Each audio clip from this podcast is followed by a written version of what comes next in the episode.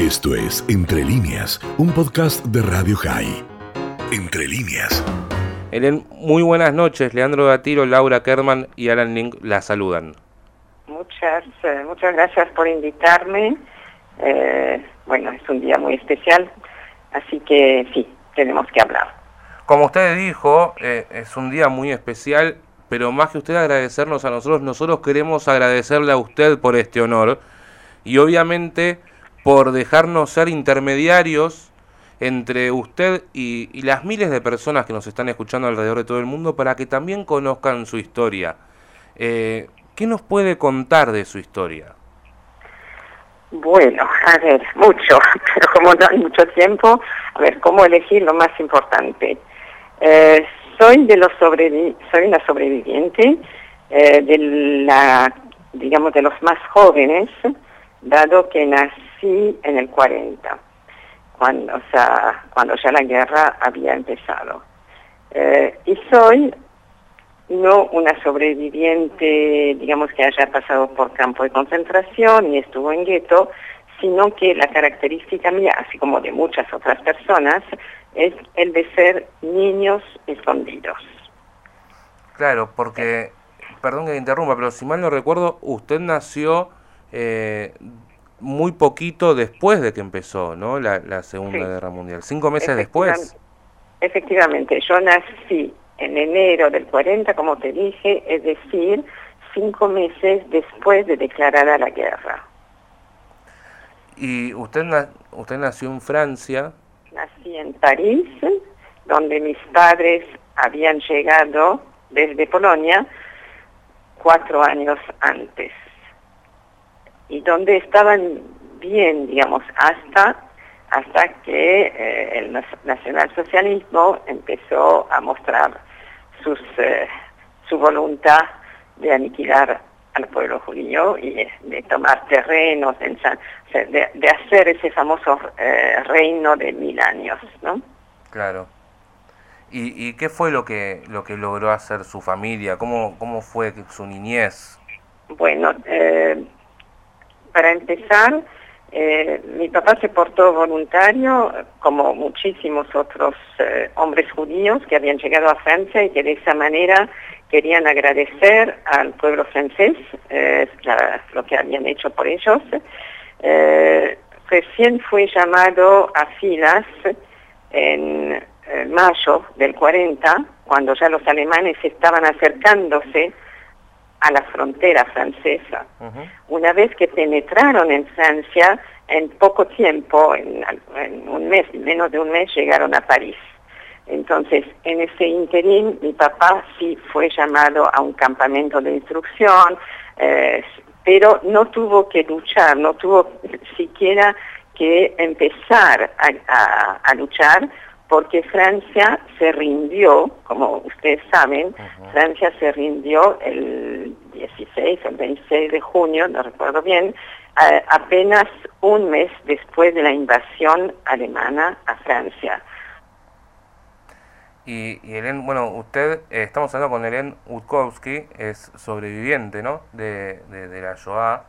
Eh, y, usted estuvo estuvo con una familia, ¿no? Su, su familia la dejó con una familia. Eh, sí, ahí llegó, ahí llegó.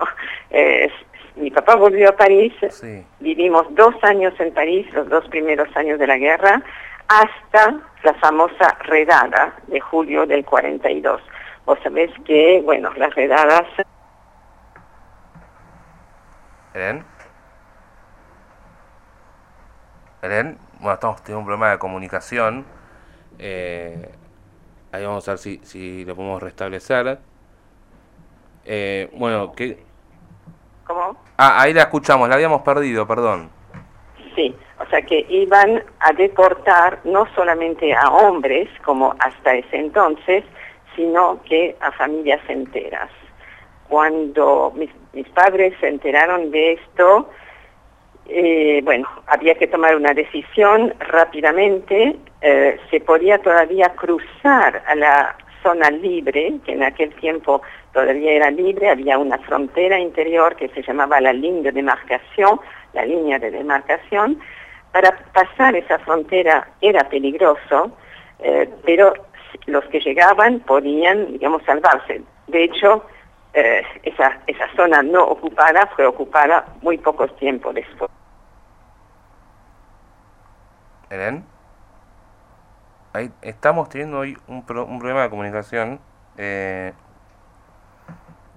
Eso sí, la, la, radio en vivo, lamentablemente. Sí, eh, vamos a ver si, si lo podemos solucionar. Aparte un, un relato muy interesante y una persona muy interesante también por lo que venía contando. Sí, yo Eren tuve la posibilidad de escucharla el año pasado eh, por Zoom. En realidad éramos varios chicos. A mí y yo ponerlos en riesgo a ellos.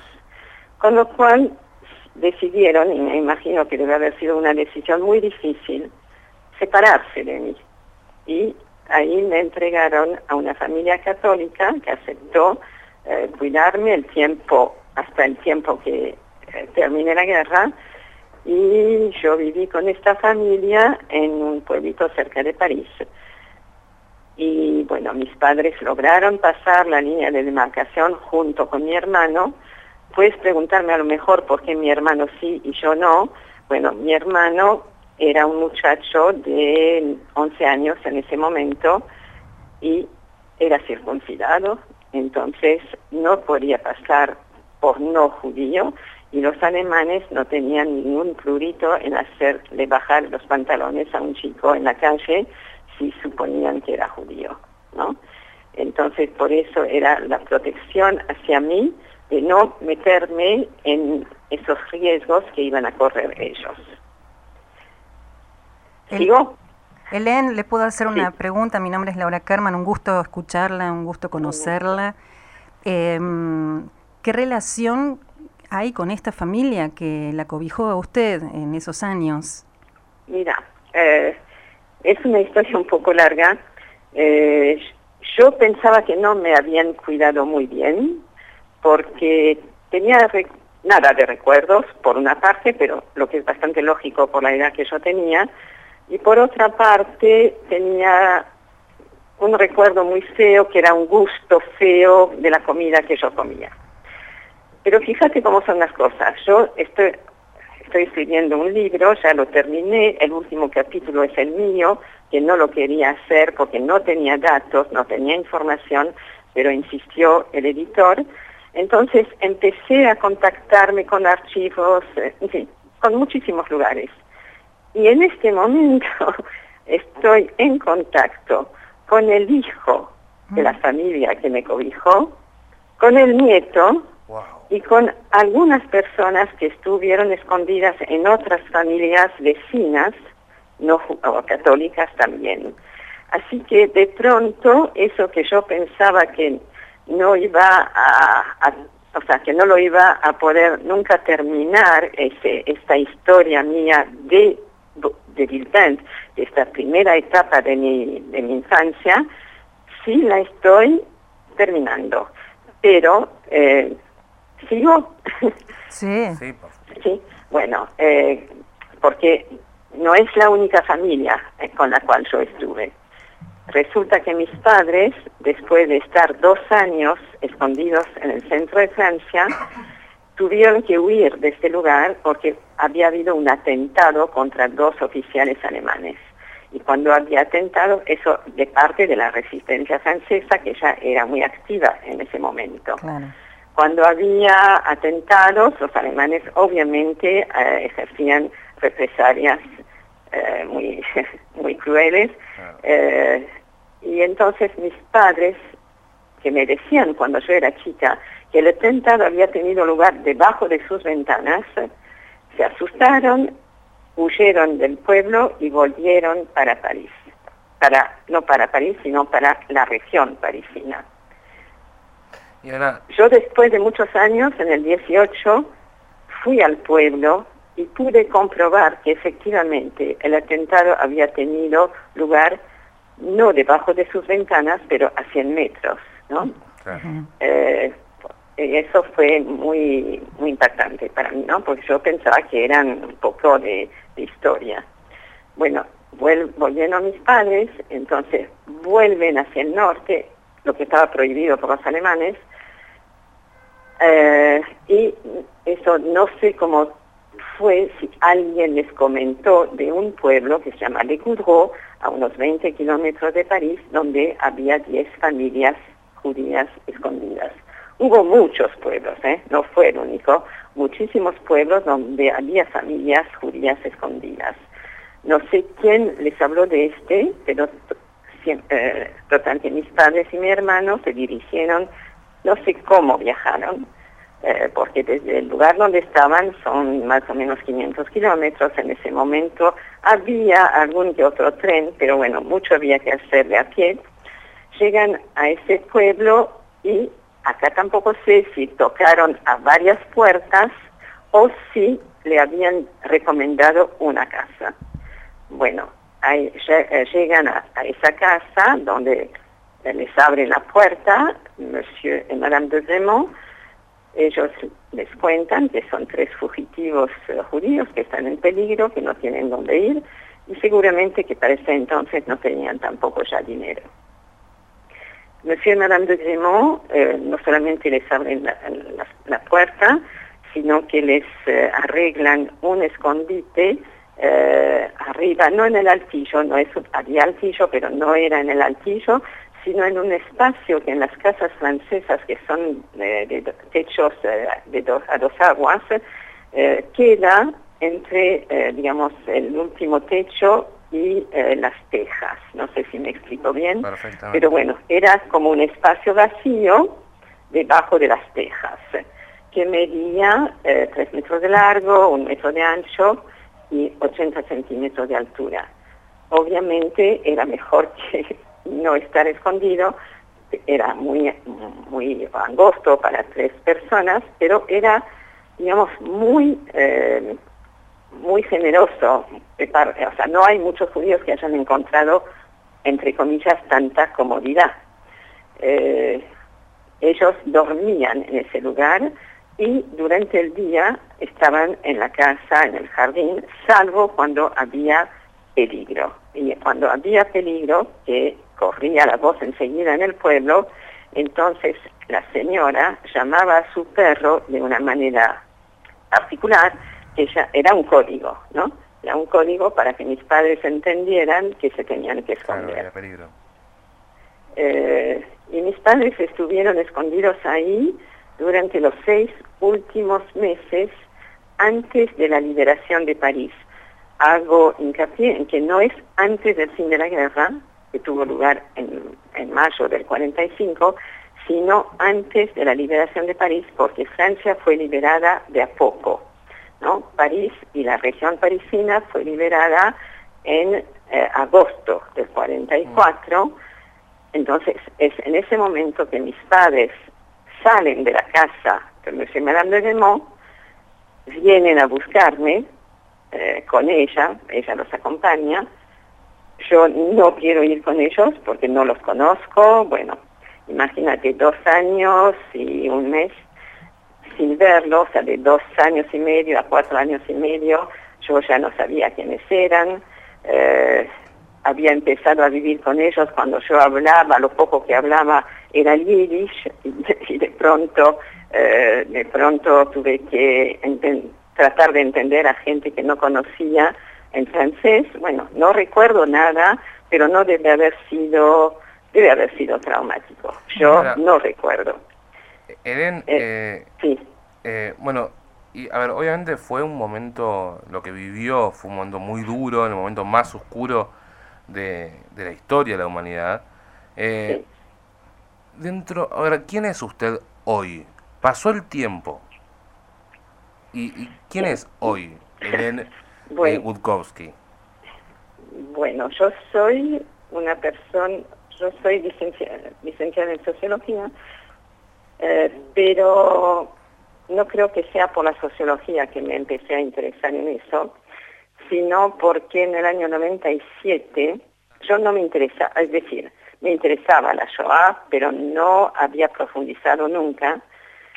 Y como yo no sabía nada de mi propia infancia, no hablaba y cuando me preguntaban decía que no valía la pena.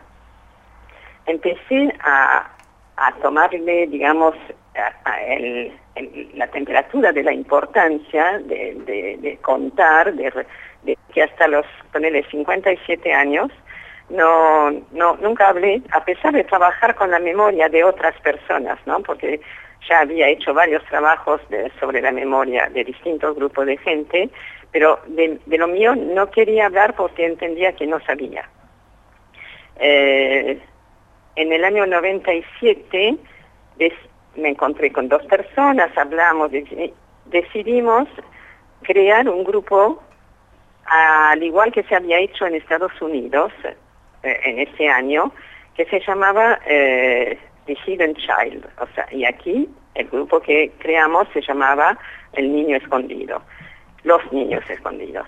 Estas dos señoras eran, vivían acá desde hace más tiempo que yo, conocían mucha gente y sabían que había varios niños escondidos de distintos países, ¿no? Éramos en realidad desde el principio fuimos unas 30 personas oriundas de unos 15 países. Bueno, es a partir de entonces que al escuchar a las demás personas que sí recordaban, me sentí muy incómoda conmigo misma de no saber yo acerca de lo mío. O lo poco que yo sabía era lo que me habían contado mis padres, pero no, tenía recuerdo propio y yo, yo sabía que lo, que mis padres me habían dicho era cierto, pero no me ubicaba en lo que ellos me decían o me habían dicho. No, o sea, no, estaba todo muy en el aire. Por eso es que cuando empecé eh, a escuchar a toda esa gente, bueno, se me hizo la necesidad de eh, indagar un poco más. Pero empecé realmente a indagar en lo que había sucedido en la Francia ocupada, cuando después de un acto que hubo en la Embajada de Francia, de homenaje a los sobrevivientes de Francia y a sus salvadores. Ahí, bueno, el el eh, encargado de cultura, eh, agregado cultural, que me conocía y sabía que yo había sido una niña escondida, me pidió de ayudarle a reunir las personas de Francia que estaban en Argentina. Bueno, yo me conocía muchas personas que no conocía de antes, los invité a que contaran cada uno su historia y me quedé absolutamente fascinada eh, mal conmigo misma porque ignoraba todo lo, que me contaban, es decir, es decir, que ignoraba, podría decir, 90% de lo que había sido la vida de los judíos en Francia entre 1940 y 1945. Y cada una de esas personas tenía una historia muy fuerte, muy particular, o sea, entre todos ellos se me dio la, la sensación de que se podía reconstruir toda eh, digamos, todo, todo el, eh, el panorama de lo que había sido la vida de los judíos en Francia en esa época.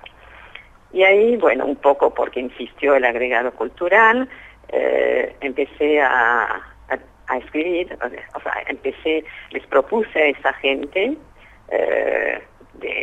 los convoqué para diciéndoles que sería interesante hacer un libro, aceptaron mi propuesta, no todos, aceptaron somos 30, eh, digamos, porque ya hay muchos que ya no están, lamentablemente, y eh, hemos trabajado durante seis años solamente, digamos, escuchándonos, ¿no?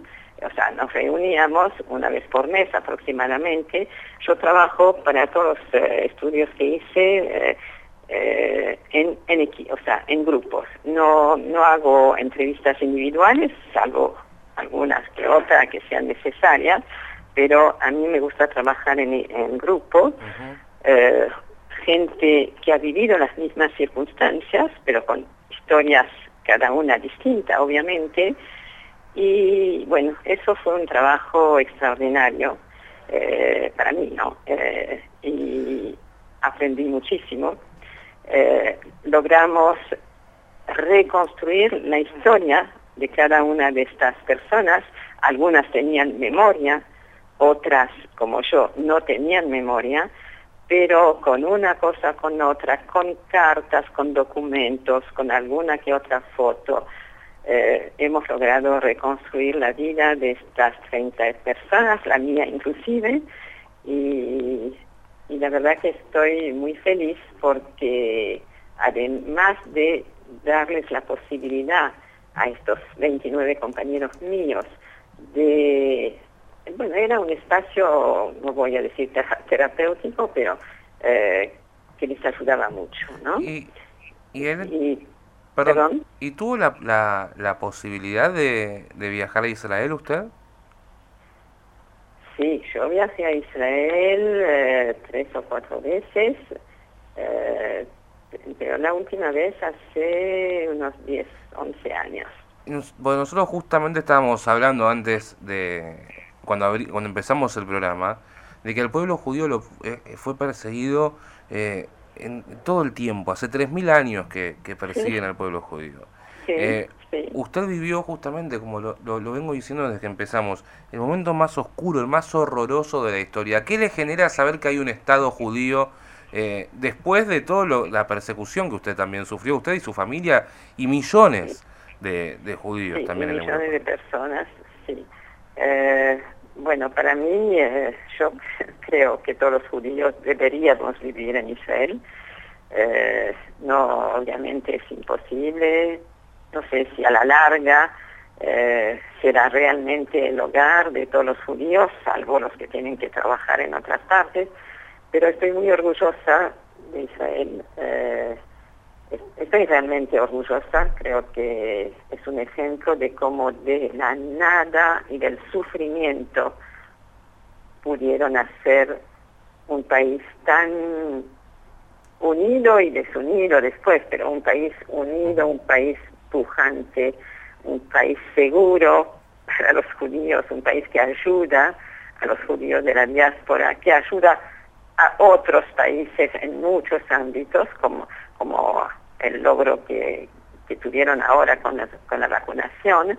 En fin, es un ejemplo. Yo creo que Israel es un ejemplo de país, a pesar de que mis amigos que viven en, Israel también critican el gobierno, pero bueno, yo siempre les digo, eh, no critiquen tanto porque eh, realmente han logrado cosas que otros países lejos están.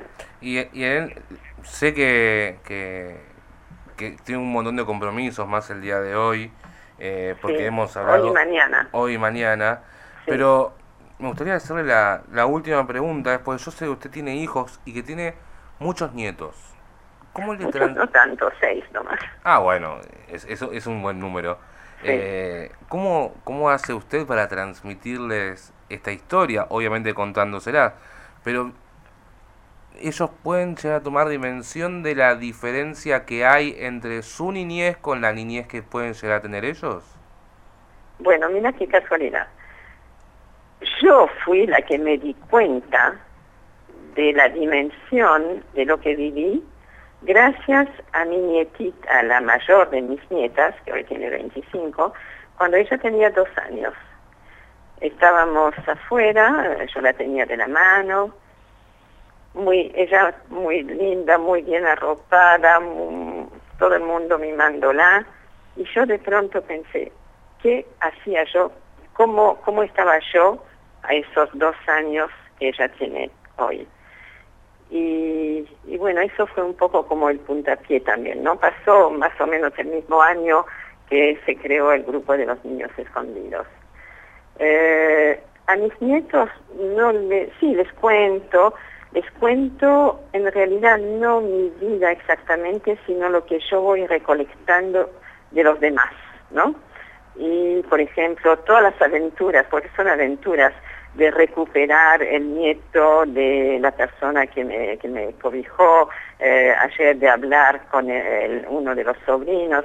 Eh, ah, no, lo que no les dije es que mis padres cuando estuvieron en la segunda casa, digamos cerca de París, bueno, esta gente para mí representó muchísimo, porque mis padres eh, me colocaron en esa, o sea, cuando llegaron a París de vuelta, después de la liberación de la zona parisina, se encontraron, como ustedes lo deben saber, sin, sin negocios, sin vivienda, todo había sido expoliado, arianizado, y bueno, con una criatura de cuatro años y medio eh, se les iba a hacer muy difícil, sobre todo a mí. Entonces eh, me llevaron a la casa era gente que los había cobijado los últimos seis meses de la guerra. Y para mí fue el gran cambio de mi vida, ¿no? Ahí eh, yo siempre digo que esta gente fue fueron mis primeros padres, eran gente distinta, sin menospreciar a los otros, ¿no? Eh, pero él era profesor de gimnasia y esgrima en un secundario en París, ella era enfermera, gente de muchos valores, de muchos principios. Me educaron durante dos años, o sea, yo me quedé dos años, de, digamos, dos años, el último año ya era eh, después de la guerra, pero el primer año todavía era la guerra, eh, y ellos fueron en realidad mis primeros padres, ¿no? Y bueno, yo me quedé, después me iba a verlos muy a menudo, vinieron a mi casamiento, eh, los quise mucho y después de integrar el grupo de los niños escondidos que se transformó en generaciones de la Shoah, que a su vez ahora es parte del museo, eh, bueno, cuando yo me enteré, porque no lo sabía antes, de eh, la posibilidad de hacer reconocer como justos a esas personas que habían eh, cobijado a gente judía, lo primero que se me ocurrió fue de hacerlos nombrar justos a ellos. No fue fácil porque Yad Vashem es muy estricto, ellos no tenían hijos, no había muchas pruebas, el único que podía hablar en ese momento era mi hermano, que todavía vivía, ahora ya no, pero mi hermano tuvo eh, un desarrollo muy distinto al mío. Yo creo que él sufrió mucho más porque era adolescente y entendía y sabía los riesgos que corría y eh, una vez terminada la guerra no quiso hablar nunca más de la guerra. Entonces me fue muy difícil conseguir testigos, testimonios, etcétera. Pero bueno, lo logré después de mucho, después de tres años creo, logré que de Zemont fuese nombrados justos entre las naciones y recibió la medalla y el diploma un sobrino nieto de esta señora, que yo llamaba Tata, un sobrino nieto del cual yo no había escuchado hablar, o sea, yo no sabía que existía. Y lo supe lo, por gracias a una funcionaria del ayuntamiento del, pueblo más cercano que realmente se puso la camiseta y hizo todo para eh, ayudarme en encontrar familiares de Monsieur Madame de Lemont. Así es que descubrí a este Jacques y siempre recuerdo que fue algo muy emocionante. Yo estaba en París en ese momento cuando esa mujer me dijo que por fin había encontrado a alguien de la familia. Entonces yo llamo a esta persona, no vivía en París, vivía en el sur de Francia, lo llamo y le digo, soy Ellen Goldstein. Y él no me dejó seguir, me dijo, sí, yo sé quién sos. Y yo recuerdo que tus padres estuvieron escondidos en el, la supón de la casa de mis tíos, y yo recuerdo a tu hermano que me llevaba al cine después de la guerra. Y bueno, fue, fue una conmoción muy grande. Algo emocionante en ese momento. Al día siguiente me tomé el tren, me fui para allá, eh, grabé todo el día la conversación que tuvimos y fue esa grabación que me permitió lograr el título de justos, ¿no? Para ellos, para los para los tíos bisabuelos. Claro, y, también un honor para ellos. Helen, para, para terminar y obviamente agradecerle por esta comunicación que tuvimos y poder ser dejarnos ser intermediarios para contar su historia para todo el mundo. Eh, déjeme eh, mi opinión yo sé que usted escribió Querido País de mi Infancia y que está escribiendo el segundo volumen, que son historias de sobrevivientes franceses que vinieron al país. Eh, los que tienen la posibilidad de, leerlo, háganlo, porque hay un montón de historias que, como, la, como la de Elena, así que eh, aprovechenlo. Elena Gutkowski, sobreviviente, muchísimas gracias por, por esta comunicación eh, y la verdad es que ha sido un verdadero placer poder escucharla.